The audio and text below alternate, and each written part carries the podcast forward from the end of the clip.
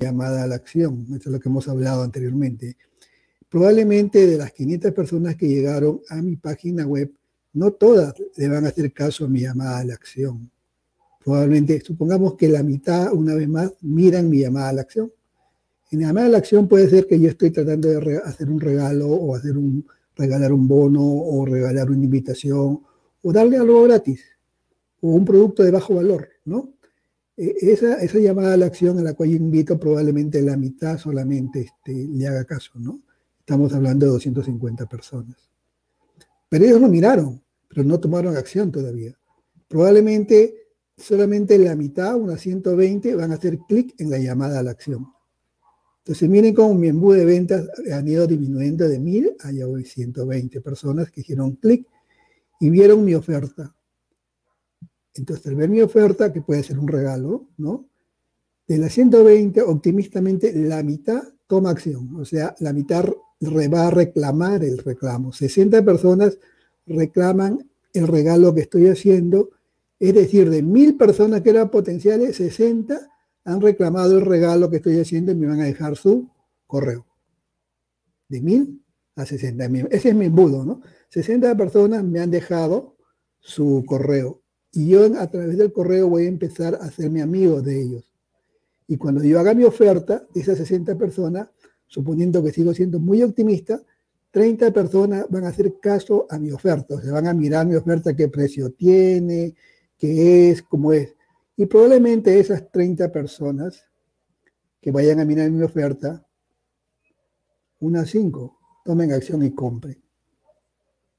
De 1000 a 5. Entonces mi embudo de mil potenciales clientes logré que cinco compraran.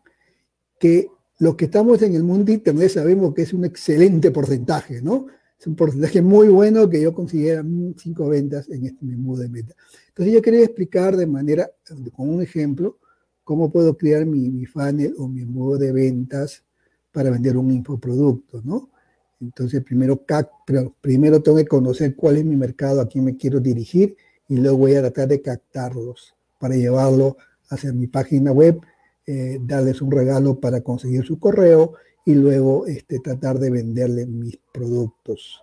De esa manera este, voy logrando mi embudo de ventas. De manera, este, con un ejemplo he querido explicar lo que es un funnel o un embudo de ventas. Así que por ahora les dejo acá y ya continúo en la segunda rueda. No sé, César, que te, que te escapaste, si tienes algo que decir. Sí, sí, ¿qué tal? Bueno, nuevamente recordar que estamos en el episodio número 7, 17, perdón, de nuestro podcast Estrategia Digital y que estamos tocando el tema de embudos de marketing o embudos de venta o funnels, funnels como se dice en inglés, funnels de marketing o funnels, funnels de venta y que, prácticamente es un proceso por el cual entra una cantidad de personas y nosotros las tenemos que convertir en diferentes etapas hasta quizás la última etapa sea un cierre, un cierre, un cierre de ventas o una conversión. Ya, ya explicamos en el episodio 16 lo que es una conversión. Entonces, un funnel o un embudo realmente consta de muchos elementos y se diseñan los funnels de acuerdo a, determinados eh, objetivos o determinados tipos de negocio o, o, tipo de servicio que se va a, realizar, ¿no?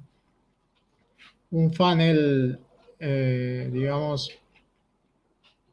puede ser un funnel para una empresa de servicios, un funnel para una empresa de productos físicos, un funnel para infoproductores, un funnel para, para productos de una tienda de e-commerce, un funnel para free shipping, para delivery, cuando tú, por ejemplo, vendes, eh, regalas un libro, pero la persona tiene que pagar el envío del, del, libro, ¿no? Entonces, como es un tipo de funnel. Y hay funnels para lanzamientos también. Entonces, hay, hay diversos tipos de funnel por ejemplo, si tú creas una, campaña, una campaña en, digamos, en Facebook para que una persona vaya a hacerse una atención en una barbería y tú consigues que la persona se registre y que la persona llegue a la, a la barbería a recibir una atención por una promoción, eso es un funnel. Y así tenemos muchos, muchos ejemplos de funnel, ¿no? Entonces, aquí los dejo con Aldo para ver si nos da ayuda con algunos otros ejemplos. Sí, gracias. Un funnel que yo a veces utilizo bastante eh, es cuando me toca dar una conferencia o un evento presencial en el cual yo comparto el material que he utilizado con las personas asistentes. Entonces, por ejemplo, si le gustó esta conferencia, pueden descargarse de aquí las diapositivas o tengo un regalo para ustedes, este tema yo sé que les gusta, entonces tengo un informe especial donde les voy a dar más información de valor sobre este tema para todos los que desean aprender un poco más. Entonces los envío a un link que puede ser incluso un código QR que se proyecta en la pantalla o puede ser un enlace donde ellos pueden entrar y descargar este regalo. Pero aquí viene algo que mencionó Freddy que es muy importante, ¿no? Donde está nuestro soborno ético, nuestro lead magnet, en el cual nosotros le vamos a pedir para darle este contenido de valor, a cambio su correo electrónico. Porque ese correo electrónico es el que me va a permitir enviar a todas estas personas que descarguen el material, enviarlos a los embudos correspondientes eh, y de esa manera iniciar la secuencia que va a permitir que finalmente me conozcan más y más adelante me compren.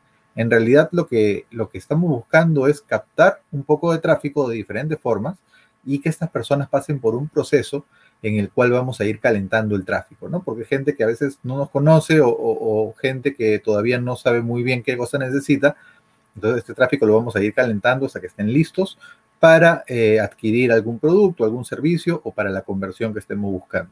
Entonces, por ejemplo, nosotros a veces estamos en, en un evento, ofrecemos un material para descargar y estas personas toman acción. Entonces, es muy importante identificar este tipo de tráfico que estamos eh, eh, ingresando al embudo, porque no todos los públicos son iguales. Entonces, aquí entra otro concepto muy importante que es la segmentación. Es muy importante que nosotros conozcamos los diferentes públicos a los cuales nos dirigimos, saber muy bien cuáles son los objetivos que tenemos, que estamos buscando, para que de acuerdo a la segmentación, de acuerdo al tipo de personas que estamos captando, podamos hacerles llegar mensajes en los términos, o sea, en las palabras que estas personas eh, sientan que el mensaje está dirigido hacia ellos. Yo cuando le hablo a mi público, le estoy hablando en un mensaje que está dirigido especialmente a mi avatar identificado dentro de ese público objetivo. Entonces, no hablo igual a todos mis tipos de clientes. Yo depende del, del producto, del servicio que quiero ofrecer en ese momento, lo segmento y les creo un mensaje de acuerdo a la segmentación que he realizado. Entonces, ese primer contacto es muy importante porque de acuerdo a ello es que van a ingresar a una secuencia que va a permitir finalmente que me conozcan más, que conozcan más el producto, el servicio y finalmente pues la conversión que estamos buscando. Entonces hay muchas estrategias. Yo les recomiendo bastante en los capítulos anteriores que hemos eh, transmitido. Por ejemplo, eh, cuando hemos hablado de los gatillos mentales, hay muchas estrategias que nos van a servir para poder eh, rebatir las objeciones, para que mientras estas personas en el flujo del embudo, puedan ir desbaratando las objeciones que tengan mientras el tráfico se va calentando un poco más hasta llegar a la conversión que hablamos en el episodio de la semana pasada. A ver, ¿qué más nos puede decir nuestro amigo Freddy? No, pues, sí, Aldo, lo has explicado muy bien el tema de, el tema acá, este, todo es un proceso, ¿no? Nosotros estamos tratando de explicar de manera resumida lo que es el embudo, pero el embudo no lo podemos dejar aislado con relación a los demás este, partes del proceso de, Internet Marketing, ¿no? Eh, lo que yo quería acá este, resaltar, y de acuerdo a lo que ha dicho también Aldo, es que hay, hay unas partes muy importantes en el embudo que, que la verdad no, no podemos dejarlo de lado, ¿no? Hay muchas cosas que se pueden incorporar, hacer, pero hay cosas importantes que no podemos dejar de lado. Uno de ellos es, está bien, tú vas a atraer a las personas, pero tienes que conseguir cómo contactarte con ellos. Y es aquí donde entra el correo, ¿no? Sea, muchos dicen que el correo ha muerto, pero eso es mentira. El correo va a seguir existiendo como parte importante del contacto con las personas para las ventas. Entonces tú necesitas un repositorio donde, donde tener ese listado de correos de tus potenciales clientes, ¿no? Entonces se necesita, en este caso vamos a necesitar pues un autorrespondedor automático, ¿no? Que probablemente en las próximas sesiones hablemos específicamente de autorrespondedores, ¿no? Que hay de todo tipo también, de todo tipo y para todos los gustos. Así que de eso también es un tema muy especial que podemos hablar. Pero de todas maneras necesitamos tener la data de nuestros clientes, de alguna u otra manera, y tenemos que tenerlo en algún lugar. Entonces es muy importante tener un repositorio de correos con el cual podemos contactarnos con estos potenciales clientes que han levantado la mano porque te han aceptado, ¿no? Entonces, otra parte importante del embudo del funnel es este el producto que vas a regalar, porque a veces tú le llamas soborno ético para poder hacer un intercambio con el correo del potencial cliente, o puede ser un producto de bajo valor, ¿no? de bajo costo en valor, pero de alto valor para el cliente, pero en costo de dinero de bajo costo, de tal manera que haces un intercambio, ¿no? Entonces, el, potencial cliente adquiere ese producto de bajo costo, pero para él tiene un alto valor y tú consigues sus datos del cliente. Eso es muy importante también. Cómo tú diseñas un producto o cómo escoges un producto para hacer ese soborno ético. También hay estrategias para eso, ¿no? O cómo hacer un producto para regalar. También hay estrategias. Entonces, estamos hablando de dos cosas. El correo, el repositorio de los correos y el producto, ¿no? El producto que vas a usar como soborno ético. Y acá hay varias teorías, ¿no? Y otra cosa muy importante es el apilamiento de tus productos. Porque así tú das un regalo o es un producto de bajo valor, ¿qué vas a ofrecer después? Porque lo que vas a ofrecer después tiene que guardar relación con el regalo que tú has dado o con el producto de bajo valor que has dado. No, no vas a dar cualquier producto de regalo. Tiene que dar un producto que entre en sintonía con lo que tú después vas a ofrecer. Sea un complemento, de tal manera que tengas todo un abanico de productos después que tú puedas ir ofreciendo al cliente, ¿no? Estas tres cosas para mí son muy importantes que no se puede dejar de lado cuando hagamos un funnel o un embudo de ventas, ¿no? Una vez más, en el repositorio donde tú vas a guardar los correos, la data de tus clientes. Segundo, el producto que vas a regalar o vas a vender a bajo costo. Y que este producto tiene que tener en sintonía con los productos que tú después quieres vender en tu embudo de venta, ¿no? Entonces, es muy, eso le llama eh, el apilamiento de tus productos, ¿no? Entonces, eso también, hay toda una estrategia de apilamiento de productos, ¿no? Entonces, pero estas cosas son muy importantes que no dejemos de lado cuando hablemos de, de embudos de venta. Precisamente, Víctor, no sé si nos puede complementar con ese tema de por qué él estuvo un lanzamiento. Una de las cosas en que tú atraes también a tu cliente, cuando tú atraes a tu cliente hacia, para que lo, querer tener tus correos, puedes hacer, por ejemplo, un webinario o seminarios en línea gratis, de tal manera que las personas que llegan ahí por escuchar tu seminario te van a dejar su data, ¿no? Y puedes, contactar con ellos. Entonces, este, también es muy importante esa estrategia de cómo tú vas a atraer al cliente o al potencial cliente hacia, para conseguir su data, ¿no? Entonces, eso también es muy importante. Entonces, Víctor, no sé si puedes complementar esta parte de porque tú estás, estás, formando parte en estos momentos de, de, una venta de un producto, por lo tanto estás inmerso en un embudo de ventas, ¿no? No sé si nos puedes complementar. estás con el micro apagado. Es eh, verdaderamente el, el, embudo de ventas o funnel es, yo no sé si es una ciencia, pero sí puedo decir que es un modelo. Es un modelo. Por ejemplo, en mi caso, eh, yo he, posicionado la marca de Víctor Plaza Vidal.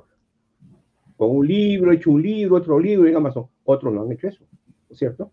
Y, están vendiendo bastante y de otra forma. Pero lo, que sí, eh, el, tema, el tema, como conversaba con Fred hace un, hace un buen tiempo, creo, eh, es que, este, ¿qué es lo que quiere la persona que va a hacer un embudo? O sea, ¿cuál es el fin, cuál es el fin de hacer un embudo? Entonces, si bien es cierto, el embudo tiene lo que se llama el, tráfico frío, el tráfico tibio, el tráfico caliente, el reconocimiento, la consideración y la conversión que está en, Facebook, ¿no? que lo tienen en su proceso de, de publicidad, ¿no? Este, el, embudo en realidad, pues, este, en mi caso, por ejemplo, eh, yo posicioné mi marca y mi primer esfuerzo fue dirigido hacia las personas que estaban en Telegram, que las tenía en, Messenger y, y, las que tenía en mi, en mi Facebook, este, en mi Facebook, eh, mi página web. Y acá viene, acá viene la, enseñanza. Eh, uno, por ejemplo, cuando es un embudo, uno debe de, condicionar una página, una fanpage específica. Yo tenía varias fanpages, porque estaba en mi proceso de formación, igualmente, ¿no? Y me gustaba mucho, en realidad, hacer una presentación en lo que es el muro personal, ¿no? Pero mi fanpage, que con la que tenía que iba, con, la que hice mi carta de venta para vender mi producto, no estaba en realidad, pues, este, con un, con un tráfico tibio, sino estaba con un tráfico frío. ¿Me comprenden? Entonces, si ustedes van a hacer un, si, ustedes lo que quieren hacer es vender un producto, vamos a, vamos a, empezar el final. Vamos a suponer que ustedes, tienen un, producto ya hecho. Ustedes quieren vender ese producto. Bueno, tienen que pasar pues por, alimentar ese tráfico frío, al tráfico tibio y al tráfico caliente. Pero depende de las personas. Hay personas que, quieren lanzar su producto, que fue mi caso. Entonces, cuando tú quieres lanzar tu producto, tú tienes que definir, si es que trabajas con Facebook, ¿no? deben haber, haber otras, plataformas, es que tú tienes que alimentar a esa fanpage. Tienes que alimentarla.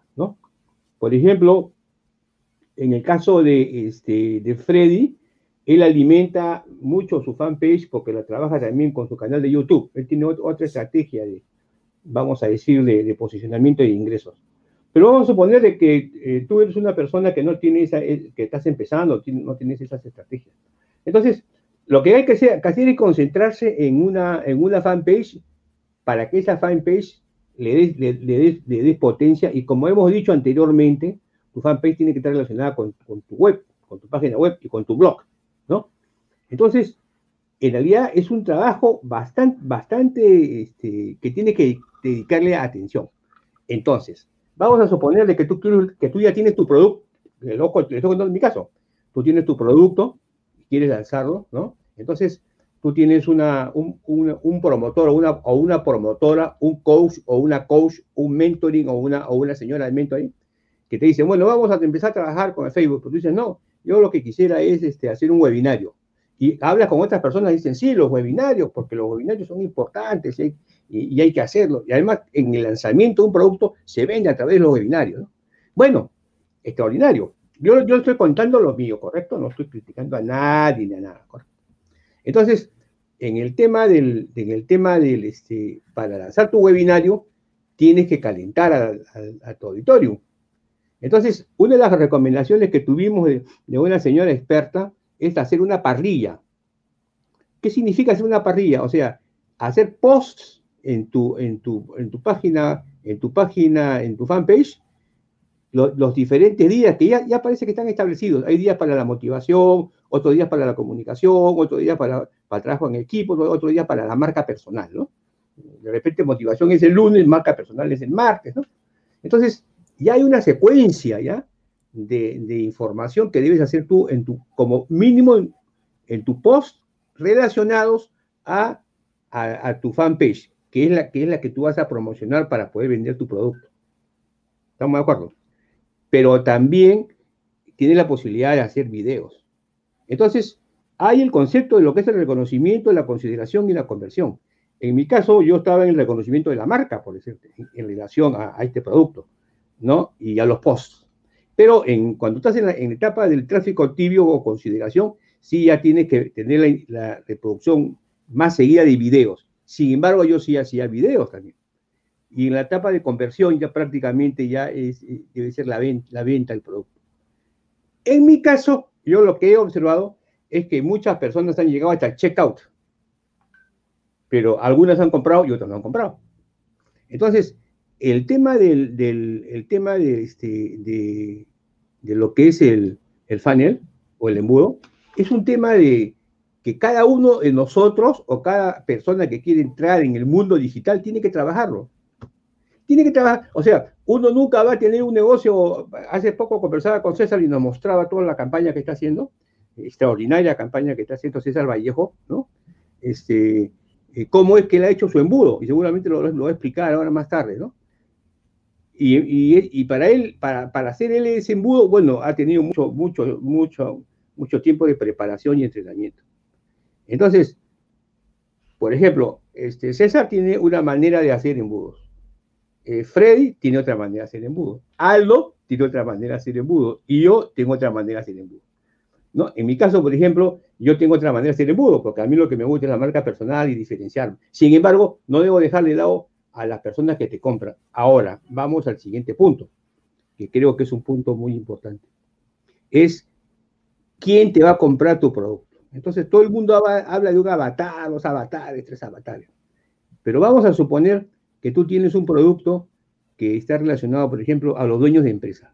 Pero dueños de qué empresa? Una empresa chica, mediana, grande, de servicios o de, manufactura o de producción, metal mecánica, ingeniería. O sea, yo, a lo que, la experiencia que estamos teniendo en este caso es que este, el, el funnel, al final, te van a comprar a aquellas personas que vas a solucionar su problema, pero que para poder conocerlas es todo un trabajo que hay que hacer anteriormente. Entonces, la conversión, en realidad, se puede producir inicialmente por carácter de, no, conocer nada, ¿no?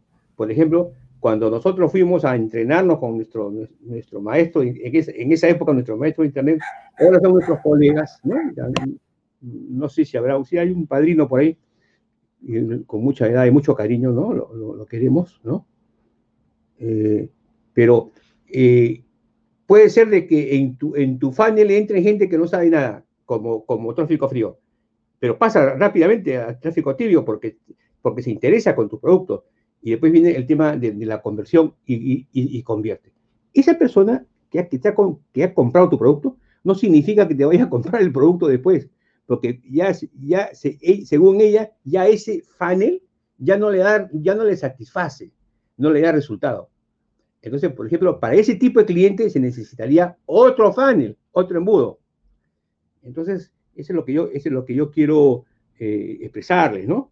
Eh, seguramente yo he tenido anteriormente un, un Gauss, Gauss, creo, que podría estar de repente en el, podría interesantísimo en comprar sus productos y comprar sus autorrespondedores y todo, y después no me satisfizo porque no, no, no me atendió, no, no, no, no, tuve mucha relación con él, ¿no? Entonces, entonces este, yo creo que el tema de los embudos es bien interesante, el procedimiento, proceso temático, ¿no es cierto?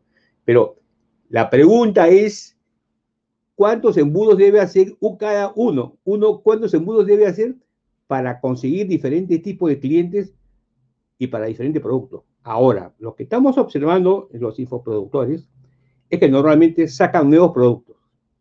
Entonces, al sacar nuevos productos, el embudo se redirecciona, ¿no?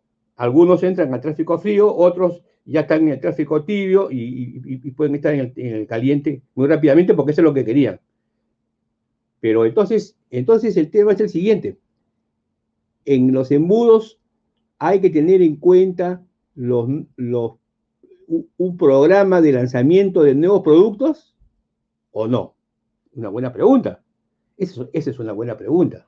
Entonces, es muy interesante este tema que estamos tratando el día de hoy. Interesante porque, como dice Freddy Víctor, habla de tu experiencia. Yo, yo estoy hablando de mi experiencia.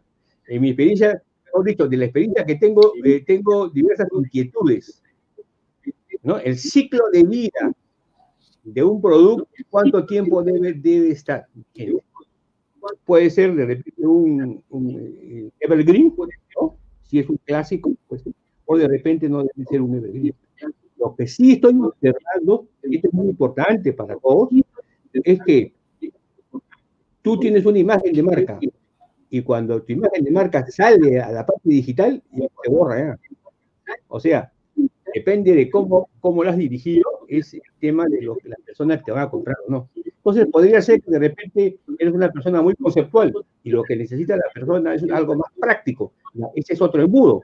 Necesitarías otro embudo, otras características, producto. No pretender un producto que pueda servir para un embudo que estructuralmente con el procedimiento, tibio, tibio, caliente. Puede ser, como puede ser que no. Entonces, es muy interesante, muy, este, yo creo que esta, este, esta, experiencia que estamos teniendo es muy enriquecedora, porque este, es, no, no, sé cómo poder decir, estos dos equipos de fútbol, ¿no? El Bayern de Múnich y el Atlético de Madrid, ¿no? Entonces, eh, todo el mundo piensa que el Bayern de Múnich le va a ganar al Atlético de Madrid y el Atlético de Madrid le gana al Bayern de Múnich. Entonces, pero la, pregunta es, ¿por qué te compran a ti y no le compran al otro? ¿O por, qué, ¿O por qué le compran al otro y no te compran a ti? Me refiero a un mismo producto o un producto similar, ¿no?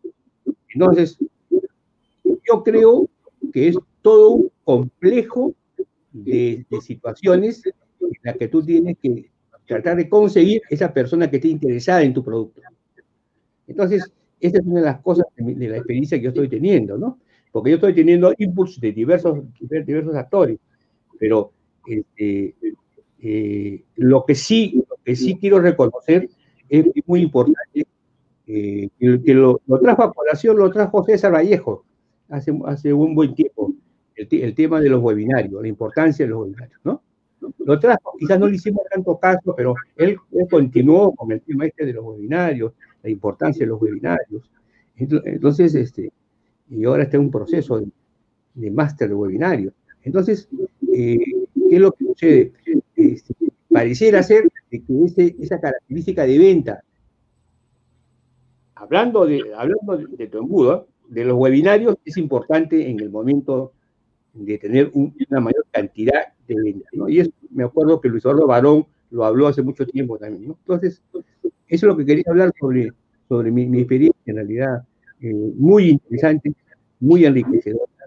Y, verdaderamente este, es lo que yo recomiendo. O sea, el corazón del negocio, en realidad, digital, es el embudo. Así es. Aunque, aunque dice que es el autorrespondedor, como dice Fred, lo vamos a ver la siguiente semana pero eh, eh, indudablemente está relacionado. Ahora, por ejemplo, en relación a los correos, Fred habló sobre los correos. Eso también es muy importante. La secuencia de correos, por ejemplo, es importante. En mi caso, yo no apliqué toda la secuencia de correos, solamente apliqué una parte de la secuencia de correos. ¿Por qué? Porque seguramente no estoy acostumbrado a enviar también correos. Entonces, a ver, yo creo que uno debe ser como una especie de un checklist, ¿no? Donde debe poner los posts, los correos, los videos, y de acuerdo a eso, ir, este, chequeando cómo es que se va moviendo el, embudo. Lo, que sí es, es, este, es, hay que tener mucho cuidado, mucho cuidado, es que cuando tú pones una fecha de lanzamiento del producto, es porque tú ya, tú ya has atravesado y estás seguro en realidad de tener una audiencia cautiva de la cual tú puedes obtener un buen resultado. Entonces, ahí está el tema, porque si tú pones una fecha y tu audiencia no está cautiva. Entonces, eh, algunos, algunas personas se van a quedar en el aire y como decía este César Vallejo.net, hacer la importancia del remarketing. Entonces ahí él me decía, Víctor, ah, en realidad después del, lanzamiento empieza la venta a través del remarketing. Eso también seguramente lo vamos a hablar ahora. Entonces la pregunta es, ¿eso en qué parte del embudo entra? De repente, eh, de repente es como, es como un círculo, regresa nuevamente a dar vueltas. Entonces, para que vean ustedes que un negocio digital, les estoy hablando de infoproductos, ¿eh? no les estoy hablando de, otro tipo de productos, es este, requiere en realidad eh, un coach o requiere uno o dos mentores en realidad. Bueno, eso es lo que quería decirles y le paso a cesarvallejo.net la palabra. Bien, Víctor. tú estás en la cancha ahorita. Eh, eh, mira, el tema de, del, creo que Víctor dijo que, el, embudo era como un modelo, ¿no? vamos a, para que lo entiendan las personas que, que digamos no están muy familiarizadas con, con el término, pero realmente están, están, están expuestas a embudos todo el tiempo, ¿no? Eh, hay un marketing que se llama marketing de branding, que es, por ejemplo, el marketing que hace la Coca-Cola, que tiene, tiene mucho presupuesto para contratar servicios en los canales de televisión, en las radios, en el mismo Internet, y votan publicidad, eh, digamos, es como que tienen tanto dinero que simplemente votan publicidad que se llama un, objetivo de publicidad de reconocimiento de marca. ¿Ok? Ellos, este, obviamente, saben cuánto invierten y lo comparan probablemente con las ventas por zonas, ¿no? pero no, no, bueno, ellos tienen la plata que quieren para hacerlo, ¿no? Ah, otro ejemplo que podría ser un emprendedor que no tiene mucho presupuesto y que no conoce el Internet o, interactúa poco con el Internet, ¿no? Imagina que tiene una tienda en una zona y que tiene alrededor de sus, donde está ubicado su negocio, tiene como cuatro zonas potenciales. Él no tiene internet, no tiene nada. Entonces, su forma de atraer personas a su, a su negocio es igual como lo haríamos por internet. Tiene una propuesta, una, una oferta irresistible. Imaginemos qué cosa puede ser. Puede ser una, un dentista. Entonces, el dentista lanza una oferta que dice, no sé, te da una limpieza dental al 40% de descuento si vienes a mi, a mi local. Y una vez que ya está en mi local, si es una buena atención, ese cliente debería regresar o traerme a su familia. Pero yo estoy cero en internet o de repente vamos a hacer este, lo que se hacía antes este señor manda imprimir volantes y te mandas cuatro chicos a repartir volantes en las cuatro zonas potenciales. Cuando llegue un cliente de, esa, de una de las zonas, tú no sabrías de qué zona es si tu volante es el mismo o tú no has marcado a qué zona fue ese volante. Sino cuando llega, yo no sabría de dónde vino ese cliente, de la zona A, la B, la C, la D. Entonces, en la segunda oportunidad que mando volantes, el, inteligentemente el, este señor dueño de negocio podría hacer un volante diferente para cada zona o marcarlos, ¿no? De tal manera que cuando llegue un potencial cliente, yo sepa de qué zona viene, ¿no? Entonces ahí, ahí empieza lo que se llama que, que nuestro sistema de, de embudo, y es un embudo, ¿no? Porque yo repartí mil volantes y de repente llegaron diez y se llama embudo por justamente eso, ¿no? Va haciéndose de, más a menos y se hace como una especie de embudo. Eh, entonces yo ya sé de qué zonas han venido esos, esos 10 potenciales clientes, que cuando yo les doy el servicio ya se convierten en clientes, ahí se llama conversión, ¿no? Entonces, eh, ahí viene lo que se llama que, que un embudo nos permite eh, optimizar el presupuesto y medirlo. Entonces, yo puedo decir, me gasté mil soles en fabricar o mandar a hacer esos volantes y de esos mil soles, eh, el equivalente a 250 soles se fue a cuatro zonas, cada uno 250 soles. Pero la zona C fue la que me funcionó mejor porque tuvo una conversión del 60% con respecto a las otras zonas que, llegaron dos de, cada, dos, de, dos de cada una y de una zona no vino nadie. Entonces, yo como dueño de negocio, curioso, acabo de tener una medición de un funnel eh, de la prehistoria, porque ya no se hacen así, pero para que me entiendan cómo, cómo se realizó la medición. Entonces, él sabe que la zona C le convierte al 60%. Entonces, en la próxima campaña que haga de repartir volantes, ¿a qué zona le va a mandar más volantes? ¿No? O, de repente otra oferta a la zona de, la zona C, que probablemente tiene una zona que tiene más niños o tiene más capacidad adquisitiva, o, o de repente a la gente se le pica los dientes más en esa zona, no sé pero es su, es su mercado, ¿no? Entonces, luego cuando llega el Internet, tenemos que hacer lo mismo, pero con, con, con, herramientas de Internet. Entonces ahí viene el modelo del funnel, pero cómo construimos eso en digital. Ya no vamos a contar, acá es donde, donde termina el trabajo de las imprentas, ¿no? Las imprentas están afectando por la evolución. Entonces la imprenta ya ni facturas imprimen, ahora es está un problema. La imprenta tiene que estar preparada para el cambio, ¿no? Seguramente que tiene que ahora hacer embudos. Entonces, eh, viene, el, eh, viene el tema del funnel. Y el funnel involucra muchos elementos, ¿ok? Uno de los elementos son personas. ¿Por qué? Si tú quieres hacer un funnel, eh, antes hablé de la Coca-Cola, ¿no? La Coca-Cola no te está pidiendo su correo, ¿no? Porque a ellos no les interesa medir o pedirte tu correo o mandarte publicidad por mail, no.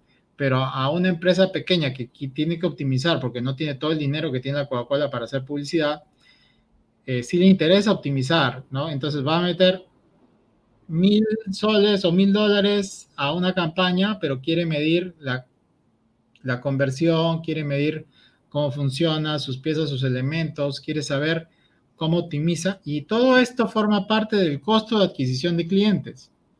¿Ok? Cuando hablamos del costo de adquisición de clientes, tengo que saber cuánto me está costando conseguir un cliente. Y dentro del costo de adquisición de clientes está el costo de adquisición de un lead, cuando todavía no es cliente, o sea, es potencial. ¿Ok? Cuando Freddy habló de que, de que hace un lead magnet y lo canjea por un correo, Ahí tengo un costo de adquisición del lead, costo por lead. Entonces, ese lead en algún momento cuando pasa por un proceso de nutrición de repente te compra y ya, es, ya se convierte en cliente. Entonces, yo tengo que medir cuánto dinero pongo en una campaña y cuántos clientes consigo de esa campaña. Por lo tanto, tengo un costo de adquisición de clientes. Y eso se puede hacer en un funnel, se puede hacer en la vida física, en la vida real. Tú puedes poner eh, los que vieron la película del, Joker, vieron que el Joker en Nueva York, antes de él tenía que salir y hacía una publicidad con un cartel, ¿no? Eso era una forma de captar clientes y a él le pagaba un sueldo, ¿no? De hecho, que él trabajaba para una empresa de gente que hacía eso, ¿no? Entonces, esa era parte del costo de adquisición de clientes en esa época. Ahora ya no se usa, se usa todo por internet, es, la cosa es diferente y probablemente más efectiva, porque llegas a más gente. Pero las personas que están involucradas en un funnel eh, eh, son personas que son de ciertos perfiles, ¿no? Hay un perfil que se llama el copywriter. El copywriter es la persona que va, a, a, diseñar todos los textos que van a estar en el funnel y todos los diálogos que se puedan decir en un video o en un audio que esté involucrado en el funnel va a diseñar el texto que va en el anuncio, lo que va a decir en el video del anuncio, lo que va a decir en la página de la landing, lo que va a decir en un cartel, en un afiche.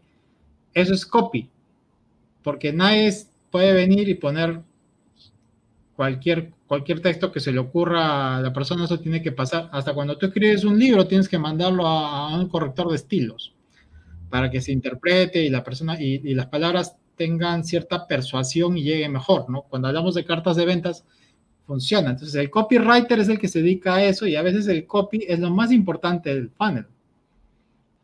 ¿Ok? Ahí es discutible, pero puede ser. Cuando ustedes ven publicidad en la televisión, toda esa publicidad ha pasado por un copywriter. No es porque se le ocurrió al que hace el video, puso el texto, no, al, al que hace el video le dan el texto, ¿no? Le dan su guion. Entonces, eh, luego en el funnel hay otra persona que es importante, que es el videomaker, ¿no? Es el que hace el video. Y el que hace el video le dan un guion, le dan una pauta de cómo hacer el video.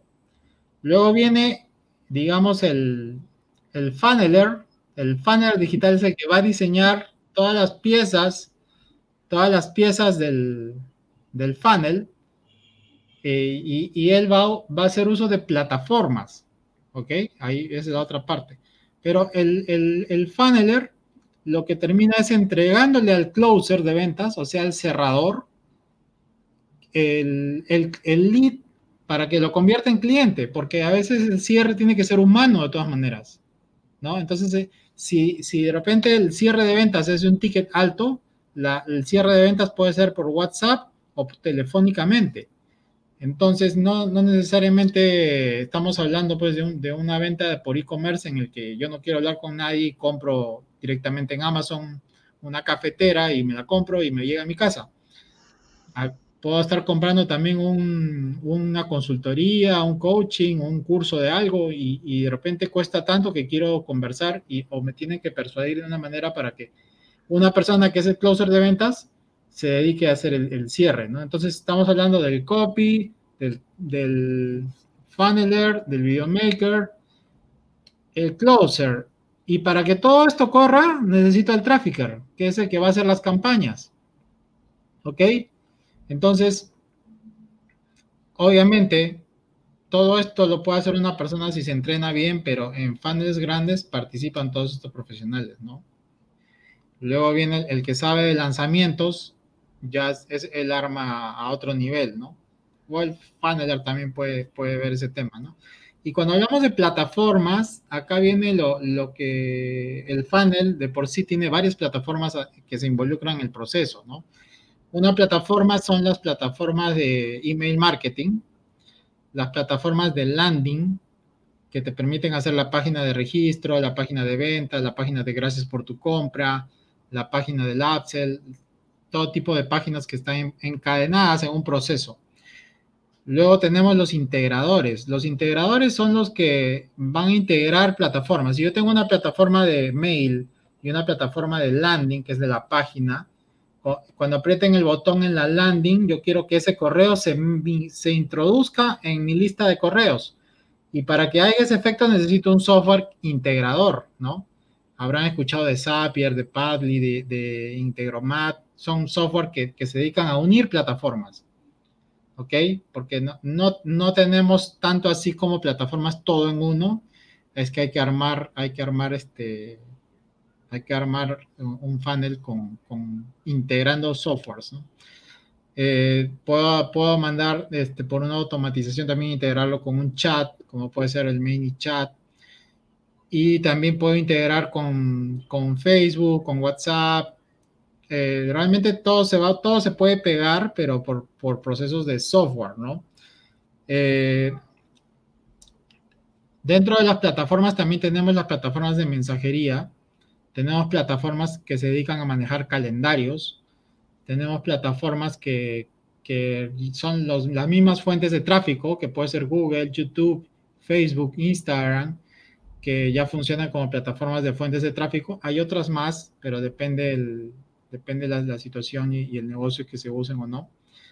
Entonces, este, es como un pack, ¿no? Entonces, yo estoy juntando todo esto y todo esto me permite medir.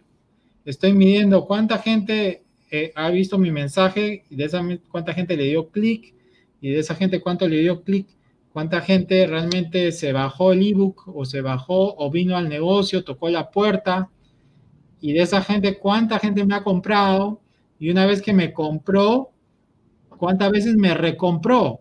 ¿no? Y ahí viene otro factor que se llama el ciclo de vida del cliente, o sea, ¿cuál, es el ciclo de vida del cliente y cuánto valor me genera en, dinero ese cliente en el tiempo. ¿Aló? ¿No? Hola, eh, eh, ahí vienen otros conceptos y, cómo tú fidelizas al, cliente, ya eso también involucra tu postventa y todo esto, ¿no? Entonces, eh, creo que he hecho una explicación que me la tiene que traducir mi amigo Aldo. Así es, es justamente lo que iba a hacer, porque como han visto, armar un funnel es como armar un rompecabezas, ¿verdad? Entonces, cuando uno arma un rompecabezas, normalmente no se manda a armar un rompecabezas de 2.000 piezas en la primera vez, ¿no? Uno va armando primero de 20, de 50, de 100 y poco a poco vas eh, mejorando la técnica. De lo que se trata, como han visto y como ha mencionado César, es de ir integrando diferentes herramientas, diferentes partes del embudo, para que finalmente podamos captar tráfico, ese tráfico ir nutriéndolo, ir calentándolo, para que pasando por una serie de herramientas y técnicas, este finalmente nos compre y nos siga comprando. Entonces, básicamente es lo que hemos ido hablando a lo largo de todas las emisiones de nuestro podcast de estrategia digital con diferentes técnicas, herramientas. Hemos ido hablando de muchas partes del embudo que ahora estamos tratando de integrarlas. Y en sí son muchas, como mencionó César, en un embudo grande participan muchas personas, porque una sola persona no podría encargarse de todo. Pero a veces uno empieza pues con un pequeño embudo, con algo, con, con cosas puntuales. De lo que se trata es de captar clientes, nutrirlos, convertirlos y finalmente pues, perdón, captar leads, convertirlos y que se conviertan en clientes. Entonces, tomando algunos puntos claves que han mencionado mis compañeros, eh, quería resaltar algo que, también mencionó César, que es, por ejemplo, el costo de adquisición de clientes, ¿no? Que es de lo que se trata y la idea está en optimizar este costo de adquisición de clientes. Eh, una forma interesante de optimizarlo, y lo voy a explicar tomando el ejemplo que mencionó César, es cuando lo hacíamos en forma manual, repartiendo volantes en las calles. Una idea interesante que a muy poca gente se le ocurría era repartir dos tipos de, volantes, ¿no? Unos con un mensaje y otros con otro, y comparar así cuál de ellos tiene una mayor efectividad. Eso a veces le llamamos las pruebas AB, cuando tú puedes hacer dos campañas en simultáneo para ver cuál es la que nos rinde más. Y, por ejemplo, si envío volantes, unos con un mensaje y otros con otro, y luego mido cuál de ellos tuvo mayor efectividad, la siguiente vez yo ya voy a saber con cuál de las dos opciones me quedo, obviamente con la que fue más efectiva. Entonces, la inversión se invierte pues en algo que sabemos que ya va a funcionar. De esa manera, pues podemos reducir nuestro costo de adquisición de clientes y optimizar nuestros procesos. Una vez que captamos los clientes, es importante mantener la relación de confianza con ellos, crear esa relación confianza y mantenerla. Eso no se debe perder, porque ese tráfico que confía en nosotros, eh, que nos conoce, que, aprende a confiar en nosotros, es un tráfico que finalmente nos va a terminar comprando. Eh, muchas personas me dicen, pues si ya tengo mi página web, si tengo mis redes sociales, ¿para qué quiero el correo? Si, si todo el mundo está en Facebook, todo el mundo está en Instagram, en TikTok. Entonces, ¿cómo, por qué el correo es importante? Y eso es algo que mencionó Freddy también y, y Víctor. El correo es importante porque si quieres conectarte con esas, por ejemplo, 100.000 personas que tienes en el Facebook, ¿cómo te comunicas con ellos? Claro, puedes postear un mensaje, pero el mensaje tiene un tiempo de vida muy corto en las redes sociales. Entonces puedo poner un mensaje, de repente de esas 100 eh, personas llego solamente a 200 y el resto qué? Puedo repetirlo y igualmente no voy a alcanzar a todos ellos. En cambio, si este mensaje lo paso por correo electrónico, tenemos la seguridad de que va a llegar a todas las personas que están en mi lista de, correo electrónico. Entonces, es importante contar con herramientas que nos permitan ir eh, desarrollando las diferentes técnicas que forman parte de estos embudos, ¿no? Eh, en realidad captar los correos también es importante porque de esa manera vamos a hacer que entre en este embudo que estamos, que estamos diseñando. Ahora, uno de los errores muy comunes, uno de los errores muy comunes que mucha gente comete es que al momento que captaron este correo electrónico, lo captaron con un lead magnet, con un ofrecimiento de algo que no tiene nada que ver con el producto que finalmente le vas a ofrecer. Les doy un ejemplo. Imagínense que regalo un libro de, eh, por ejemplo, cómo hacer este, conferencias online. Entonces las personas que me dejan su correo son personas que están interesadas en cómo hacer conferencias online. Y es, son personas que ya dijeron, este tema me interesa, quiero más información. Y son personas que yo puedo nutrirles para que finalmente pueda venderles un producto relacionado al tema. Pero si estas personas que me dijeron, me interesan las conferencias online, les vendo un producto para bajar de peso, probablemente no estén interesados. O les vendo un producto para, no sé, cómo educar a los niños virtualmente en casa, tampoco estén interesados. Entonces, tiene que haber relación entre el, soborno ético, entre el lead magnet que nosotros le vamos a dar a cambio de su correo electrónico, con el producto o servicio que finalmente le vamos a ofrecer. Por eso en los autorrespondedores, que son estas herramientas que nos ayudan a recolectar los correos y a poder comunicarnos con nuestros con nuestros prospectos y nuestros clientes son herramientas que nos permiten segmentarlos y marcarlos y decir, estas personas se interesaron en esta lista por esta campaña. Estas personas se interesaron en esta lista por esta campaña. De tal forma de que si unas personas me han dicho que están interesadas en negocios digitales, obviamente les voy a ofrecer temas relacionados con negocios digitales. Y si otro grupo me dijo que estaba interesado en, por ejemplo, en bajar de peso, les voy a ofrecer productos relacionados con bajar de peso no puedo mezclar unos con otros porque estaría pues tratando de vender algo a personas que no lo quieren o que no lo necesitan. Entonces, es muy importante identificar muy bien, segmentar muy bien eh, y de esa manera pues utilizar nuestros autorrespondedores, que son unas herramientas maravillosas. Espero que algún día tengamos la oportunidad de, hablar con ellas en un, programa, por, para no extendernos ahora, pero nos permite mantener una comunicación constante con nuestros clientes, reforzar la confianza con ellos ofrecerles producto de valor y si están listos, ofrecerles inmediatamente una oferta irresistible para que nos compren o de lo contrario, enviarlos, por ejemplo, a un webinar, de los cuales ya hemos hablado anteriormente, para que en el webinar podamos finalmente eh, terminar de cerrar la venta. Entonces, son muchas herramientas.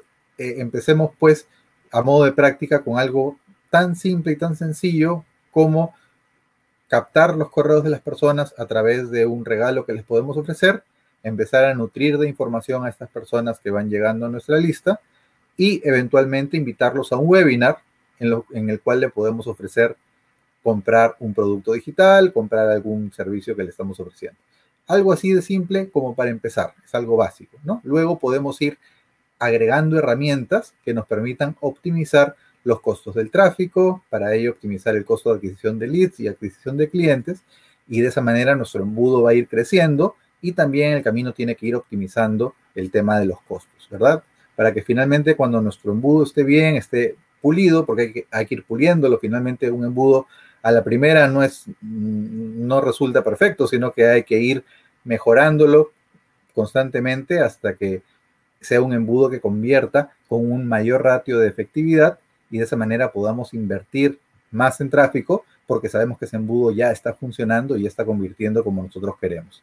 Básicamente ese es un resumen rápido de, todo lo que podemos hacer, pero hay muchas herramientas, los invito a que puedan explorar y pues, como decía, empezar creando sus listas y adelante pues con la estrategia para ir creando sus, sus embudos. A ver qué nos dice Freddy. Adelante. Sí, Aldo, em, gracias. Eh, en verdad, eh, yo creo que hemos resumido lo que es un embudo de ventas de manera didáctica.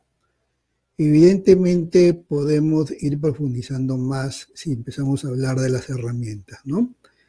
Eh, me acuerdo cuando empecé, pues este, en internet creo que existía el autoresponder y tu y tu página web y para hacer tu página de aterrizaje lo hacías en tu misma página web con un plugin, de ahí no pasábamos, ¿no? Entonces era sencilla la cosa. Entonces, no había, todavía no pensamos que algún día iba a existir el remarketing y todas estas cosas. Pero así empezábamos con nuestros embudos, simplemente nuestro, nuestro autorrespondedor y nuestra página web en la cual nosotros mismos diseñamos nuestra página de aterrizaje, nuestras landing page en general, ¿no? Eh, con un simple plugin, que había un plugin muy famoso en aquella época, y entonces eso es lo que hacíamos. Con el tiempo la cosa fue cambiando y bueno, César ha sido bastante descriptivo que han surgido hasta profesiones en cada uno de los puntos, ¿no? Profesiones nuevas hoy en día. Pero cuando empezamos era bastante sencillo. Eh, evidentemente, posteriormente salieron las plataformas donde tú ya podías tener tus, este, tus páginas de venta y aterrizaje más rápidas. Precisamente estas plataformas te caracterizan por ser muy rápidas y tener diseños prácticamente hechos. Entonces ya tienes las cosas casi listas, pero eso sí tienes que alquilar la plataforma, ¿no? Entonces eh, las cosas te empezaron a facilitar, eh, los autoresponder empezaron a ser ya más robustos, o un, un autoresponder, inclusive en un autoresponder puedes hacer tus páginas de aterrizajes, porque vienen incluidas, antes no lo tenían, y así han ido evolucionando en el tiempo, ¿no? Estos, estas plataformas nuevas que han surgido. Entonces nosotros como venimos muy pegadas a lo antiguo, seguimos con nuestro correo, pero yo creo que hoy día nadie puede refutar que el correo sigue estando vigente. Por más que existan todas las plataformas que, que surgieron, porque cuando empezaron a surgir estas plataformas nuevas, eh, como las nuevas plataformas de que te puedes comunicar inmediatamente con las personas a través de Facebook, ¿no? Como Messenger o, los WhatsApp y todas estas cosas, siempre salía la, publicidad que el correo ha muerto, ¿no? Pero el correo no ha muerto, sigue más robusto que nunca, ¿no? Entonces, este, y eso es muy importante tenerlo en cuenta. Sí, en verdad, estas plataformas como Messenger, por ejemplo, que es una de ellas, sirven, sirven muchísimo. Hay muchos aplicativos, muchos software que te ayudan a usar estas plataformas, pero que son maneras de llegar precisamente a tu cliente potencial, ¿no? ¿Cómo puedes llegar? hay estrategias para llegar a tu cliente potencial y cómo puedes atenderlo y también cómo puedes cerrar una venta, ¿no? Entonces son herramientas nuevas que aparecen y que te ayudan. Pero de todas maneras el correo te sirve porque lo tienes a la persona siempre a la mano y, puedes hacer una estrategia de email marketing que es muy importante, sobre todo para traer abajo las objeciones que siempre van a tener los potenciales clientes, ¿no?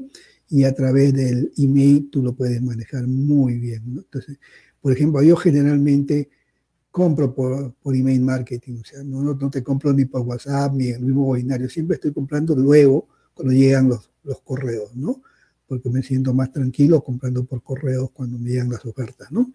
Claro, hoy en día con el, el, el remarketing a veces ya este, te van a molestar a cada rato, pero es para que te acuerdes que la oferta está ahí. Por ejemplo, entré a un webinario hace como una semana, a un webinario muy interesante que, que siga un gurú del mercado anglo, y entonces este, eh, estuve en el webinario, por lo tanto al estar en el webinario ya había dejado mi correo, ¿no? Entonces en el webinario hubo una oferta, pero yo entré al webinario por el conocimiento que se iba a dar en ese webinario. No tenía pensado comprar el producto, ¿no? No estaba entre mis planes comprar el producto. El webinario muy bueno, pero adiós, ahí se acabó el webinario y adiós ya no le hice caso a la oferta eh, con el Viernes Negro, entonces porque tenía otros planes. Pero ¿qué pasó? Eh, por A de motivos, el remarketing empezó a funcionar, ¿no? O sea, yo entraba a YouTube y aparecía el señor hablándome a cada rato. Entraba este, a, Facebook y aparecía otra vez el, vendedor ahí hablándome. O entraba a mi página web a trabajar y estaba en mi página web en la publicidad. O sea, el remarketing funcionó tan bien que yo entré otra vez a la oferta y llegué hasta el botón de compras. Pero no compré, solamente hice para ver todo el proceso. Estábamos estudiando nosotros siempre hacemos eso para estudiar el proceso, ¿no? Pero no compré y lo dejé ahí. Tanto así que a los siguientes días me vuelve a aparecer otro tipo de publicidad, porque él detectó que yo llegué hasta el botón de compras. Entonces, como llegué al botón de compras, entonces empezó a rebatir mis objeciones que supuestamente podía tener yo. O sea, me apareció otro tipo de publicidad en el remarketing, dirigido exclusivamente a mí. Solamente faltaba que decía, dijera mi nombre, ¿no? Entonces, la verdad que terminé comprando el producto en un momento dado. ¿no? Entonces, este, así, eh, así funcionan los embudos de venta, a ese nivel, ¿no? Cuando ya sabes manejar todo el proceso y empiezas a usar las herramientas que tenemos disponibles, ¿no?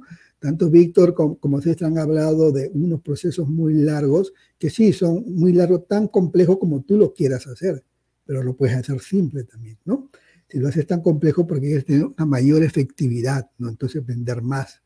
Entonces, sí, cuando empecemos, cuando tiene razón Víctor cuando dice, si tú quieres lanzar un producto, tienes que buscar, si no eres especialista, busca a alguien que sepa para que te guíe, por lo menos, ¿no? Para que te guíe, para que no tengas, este, no tengas mucha caída, porque al final tus ratios, como dice César, de medición, de efectividad de tu campaña, de tu landing page, etcétera, son muy importantes, porque si no, puedes perder dinero. Ten en cuenta que en Internet tú haces publicidad, por ejemplo, y puedes gastar mucho dinero en un momento dado, en un día, ¿no? En un día mucho dinero. Entonces, tienes que estar seguro de que realmente va a ser efectiva tu publicidad y tu campaña, ¿no? Ahora, para atraer a los clientes, este, ustedes han hablado muchísimo, ¿no? Este, Víctor habló muchísimo cómo atraer a sus clientes. Muchos pueden decir, no, yo hago publicidad y punto, pero tampoco es eso. Es como decir, yo hago solamente publicidad y no necesito correo, ¿no? Algo parecido, ¿no? Entonces es muy importante que tú tengas presencia en las redes, porque si tú no tienes presencia en las redes, probablemente tu campaña no sea tan efectiva, porque al final de cuentas, humano le compra humano, ¿no? Entonces, si tú estás en las redes, tienes tu fanpage o estás en LinkedIn o tienes tu canal en YouTube donde tú sales, entonces estás creando tu marca personal. Entonces, esto es lo que hablaba Víctor, ¿no? Él trabaja en su fanpage donde da mucha información de valor a sus potenciales clientes y él se va haciendo famoso, se va a hacer una celebridad en su nicho de mercado. Porque al final de cuentas, cuando él lance su producto, la gente le va a creer, porque siempre ha estado hablando de ese tema, entonces él sabe del tema. Él tiene un libro del tema, entonces él sabe del tema. Por eso Víctor siempre habla de, su, de sus libros, lo, habla siempre, porque si él no lo dice, ¿quién lo va a decir? ¿No? O sea, ¿quién le va a decir, Víctor tiene un libro? Él siempre está dando sus libros, siempre está dando contenido en su fanpage, porque de esa manera las personas está calentando a ese público frío, ¿no? Ese público frío decir, sí, Víctor sabe del tema y cuando venda su producto, sí, él sabe del tema y tiene confianza y comprará el producto. Por eso es muy importante estar en las redes, ¿no? O sea, tener tu fanpage donde generes contenido. Entonces, ahora también hay una estrategia de generación de contenidos que tenemos que conocer que también tenemos que hablar sobre eso, cómo generamos contenido y cuál es la estrategia que tiene que seguirse. No es que yo genere contenido porque hoy día amanecí y quiero poner una frase y mañana pongo un video, no es así, tiene, hay toda una estrategia que, de impacto, que tenga impacto en el potencial cliente y que impulse tu, tu, marca personal, ¿no? Entonces también hay estrategias para eso, para atraer a tu potencial cliente. Luego ese potencial cliente que lo tienes en tus redes, tú lo puedes llevar hacia tu autorrespondedor, ¿no? atrayéndolo y dándole un regalo. entonces tú puedes tener su correo también. Tener su correo y teniendo en las redes, vas a tener muchas, muchas facilidades para poder conectarte con él cuando tú quieras ofrecer un producto, ¿no? Entonces, es muy importante esto. Ahora, evidentemente, eh, cuando generes, generes contenido, son muy importantes los videos, porque todos vemos videos, ¿no? El 80% de las personas mira video todos los días, entonces hay que hacer videos. Hacer videos tampoco es tan complejo. El problema de los videos no está en la técnica o la, la técnica de hacer el video en sí, sino como decía César, en el script. O sea, hay que hacer un video estratégico. ¿Cuál es el mensaje que vas a enviar y cómo vas a hacer el video y cómo hacer el mensaje para que surte efecto en la persona que va a ver? Entonces, el script de cómo se hace el video es muy importante. Entonces, hay que trabajar mucho en eso. Entonces, este, también es muy importante. O sea, por, tenía razón César cuando dice que el script es muy importante. Sí, por donde vayamos necesitamos el script y hacer videos también. Quizás cuando empecemos, lo empecemos a hacer así, sin, sin ninguna estrategia, pero conforme pasen los días vas a tener que entender que hay una estrategia cuando uno hace video para que las personas vean y lleguen hasta el final del video, ¿no? Para que el mensaje llegue, porque cada video al final tiene que tener una llamada a la acción. ¿Se acuerdan de la llamada a la acción? Para que la persona tome acción y haga algo, porque tú no empiezas un video solamente para que se rían, un video de gatitos, no simplemente es un video ya para ventas que tiene otros objetivos, ¿no? Donde la persona tiene que tomar acción, hacer algo. Entonces, tu video no hace que las personas tomen acción, entonces este video no está dentro de la estrategia de la cual nosotros estamos hablando, ¿no? Entonces, eso es lo que quería yo este, al final este, simplemente complementar, porque ya eh, César y Aldo lo han explicado muy bien el proceso de, los banners o los embudos de venta, como decimos nosotros. Eh, y yo vuelvo a reiterar porque es muy importante este, el autoresponder. ¿no? El autoresponder es muy importante y yo pienso que, que va a seguir teniendo poder todavía por muchos años. No sé, todavía no se han inventado cosas, pero la tecnología nos sorprende tanto que no sé qué puede pasar mañana, pero por ahora las cosas funcionan así, ¿no? Bueno, gracias. Adelante, Víctor.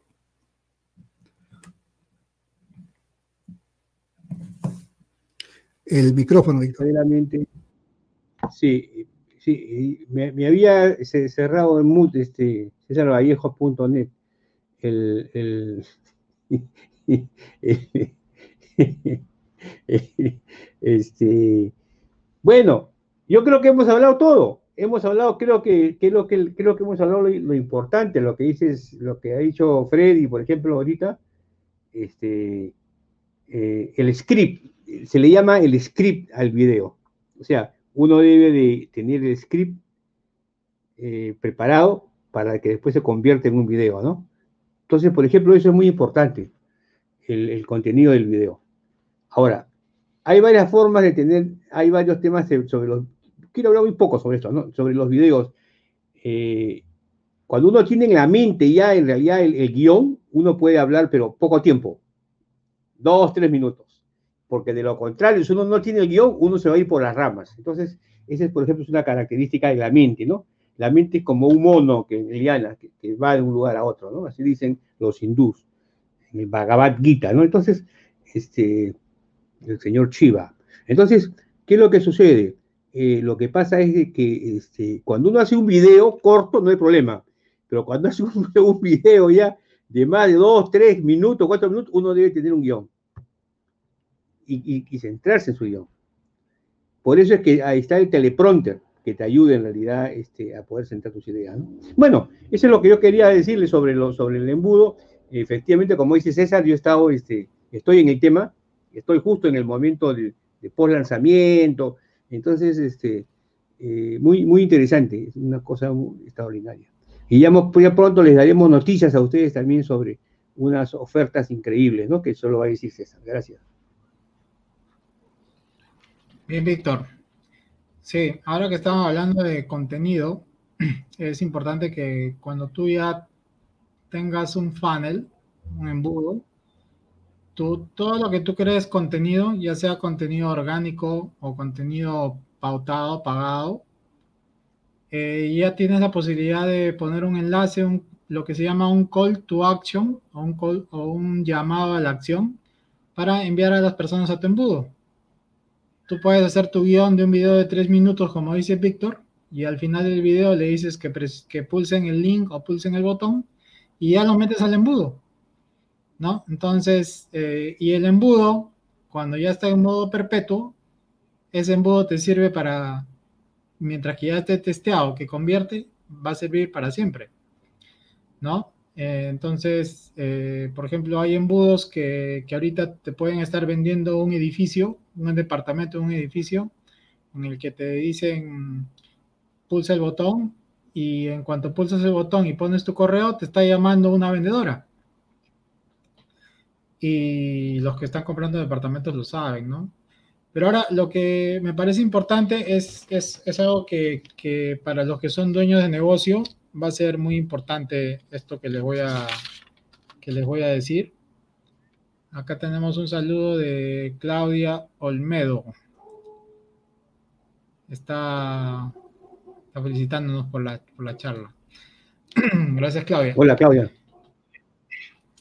Eh, es, es, que esto tomen atención, los que son dueños de negocio, y es porque, eh, o, si son, o si tienen un, un jefe encima de ustedes, es bueno que se respondan a esta pregunta, ¿no? Que diga, ¿sabes cuánto te está costando un cliente hoy?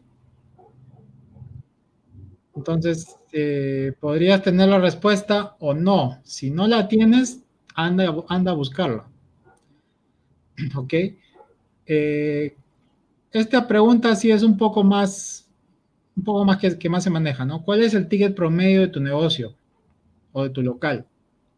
¿No? Eso es una métrica que, que los comerciales la tienen más en la mente. La otra es, ¿cuánto te está costando el lead? El lead es el cliente potencial, ¿no? Que todavía no se convierte en cliente. ¿Ok? Entonces, si tú me respondes que a mí eh, me está costando un cliente una cifra, entonces yo puedo deducir que por cada mil dólares que pones en publicidad, estás sacando seis mil dólares, ¿no? Es como una caja negra ya.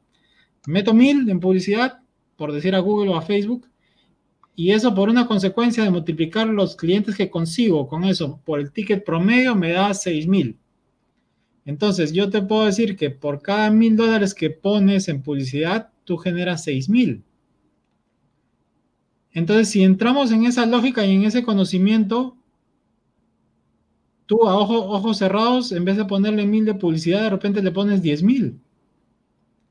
Eso no quiere decir que matemáticamente vas a sacar 60 mil, de repente es más o menos, porque hay que optimizar las campañas y todo eso, pero tienes información, ¿no? Tienes información y es una información que se ha medido y es una información, digamos, que te sirve a ti como dueño de negocio para, para gestionar, ¿no? Ahora, cuando tienes más información, puedes decir, mira, en el verano, cuando pongo mil, genero seis mil. Pero en el invierno, cuando pongo mil, realmente genero 15 mil. ¿Por qué? De repente vendes abrigos, ¿no? depende qué vendes, ¿no? O vendes helados. Entonces, de acuerdo, hay productos estacionales y hay tráfico estacional también. Por ejemplo, este mes de diciembre el tráfico cuesta mucho más caro porque hay mucha gente que hace publicidad en tu mismo nicho de mercado y el precio del tráfico sube. Entonces, eh, la gente que ha hecho tráfico en pandemia se ha ganado porque como no muchos estaban haciendo campañas, el costo del tráfico estuvo bien bajo.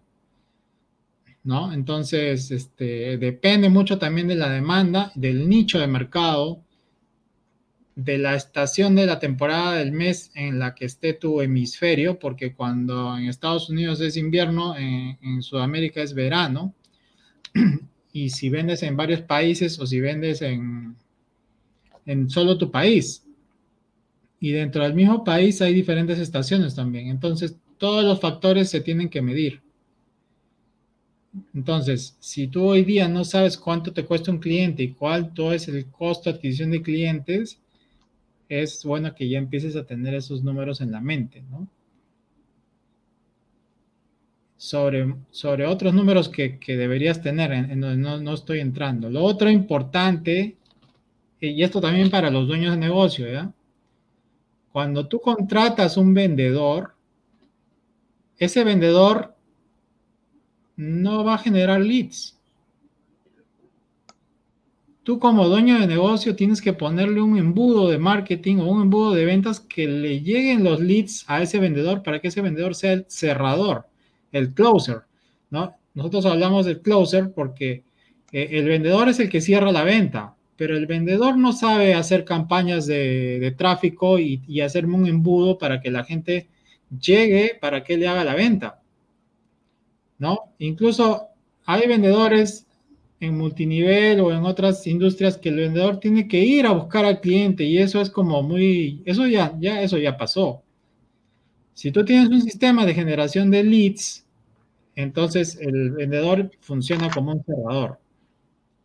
Hay empresas que son buenas cerrando negocios, ¿no? Por ejemplo, si yo fuera un contador, yo puedo, yo puedo cerrarle la venta a un, a un dueño de negocio diciéndole que yo le voy a manejar su contabilidad. Y yo sé vender, yo sé lo que valgo, sé el conocimiento que tengo y yo le puedo cerrar la venta. Pero yo como contador soy incapaz de generar leads, o sea, de traerme empresarios en masa para yo cerrarle ventas. A la justa hago uno o dos cierres al mes. ¿Por qué? Porque no tengo leads. Entonces yo como contador, ¿qué necesito? Un sistema de generación de leads. Entonces tengo que contratar a Aldo Boteri que me haga un embudo personalizado para mí. Y entonces los leads van a llegar a mi teléfono y yo solamente me voy a dedicar a cerrar. Incluso puedo cerrar hasta por teléfono. Entonces entiendan, señores dueños de negocio, que sus vendedores no son buenos generando leads. Pero sin embargo, hay algunos que sí son buenos generando leads, pero son malos cerrando. ¿No? Entonces, ahí tienes que tener un balance entre las dos cosas, ¿no? Porque yo puedo ser bueno generando leads, de repente soy un influencer, soy un influencer que pongo mi, estoy en Instagram y realmente a mí la gente me hace caso pero al momento que yo voy a cerrar la venta, soy, no, no, no soy muy bueno cerrando. De repente, ahí tienes que tener un cerrador y un generador de leads. Tienes que tener al influencer y tienes que tener al cerrador. ¿Ok? Eso ténganlo en cuenta.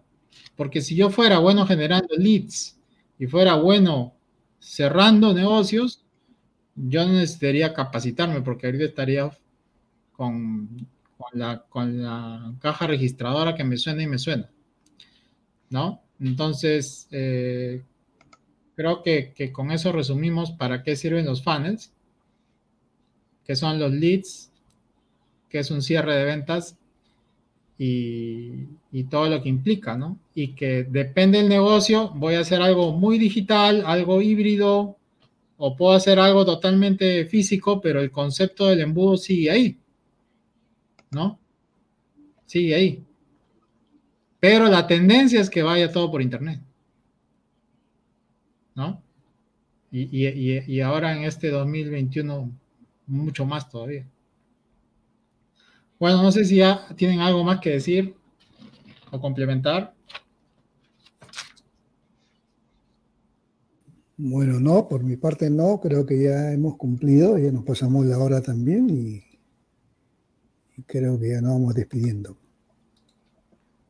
Bueno, bueno, entonces eh, hoy día tocamos un tema difícil de explicar, pero hemos tratado de ser lo más didáctico posible porque normalmente este tipo de conceptos se, hace talleres o se explica con diapositivas, pero como estamos en un formato de podcast, lo explicamos de esta manera, ¿no? Entonces, este, seguramente algún día nos animaremos a hacer algo más, más como que nos remanguemos las manos y hagamos con ustedes las piezas y todos los elementos que compró un embudo, pero creo que por ahora estamos bien así con el formato podcast y, y espero que les haya quedado claro o le hayamos, hayamos ayudado a que comprendan este concepto un poco mejor.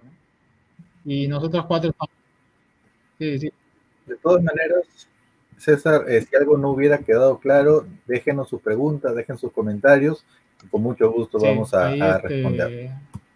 Aldo, Aldo, se encarga de, llegar ahí con la respuesta. Entonces, nosotros estamos eh, involucrados en vos todo el tiempo, ¿ya? tanto como compradores como como vendedores y como consultores.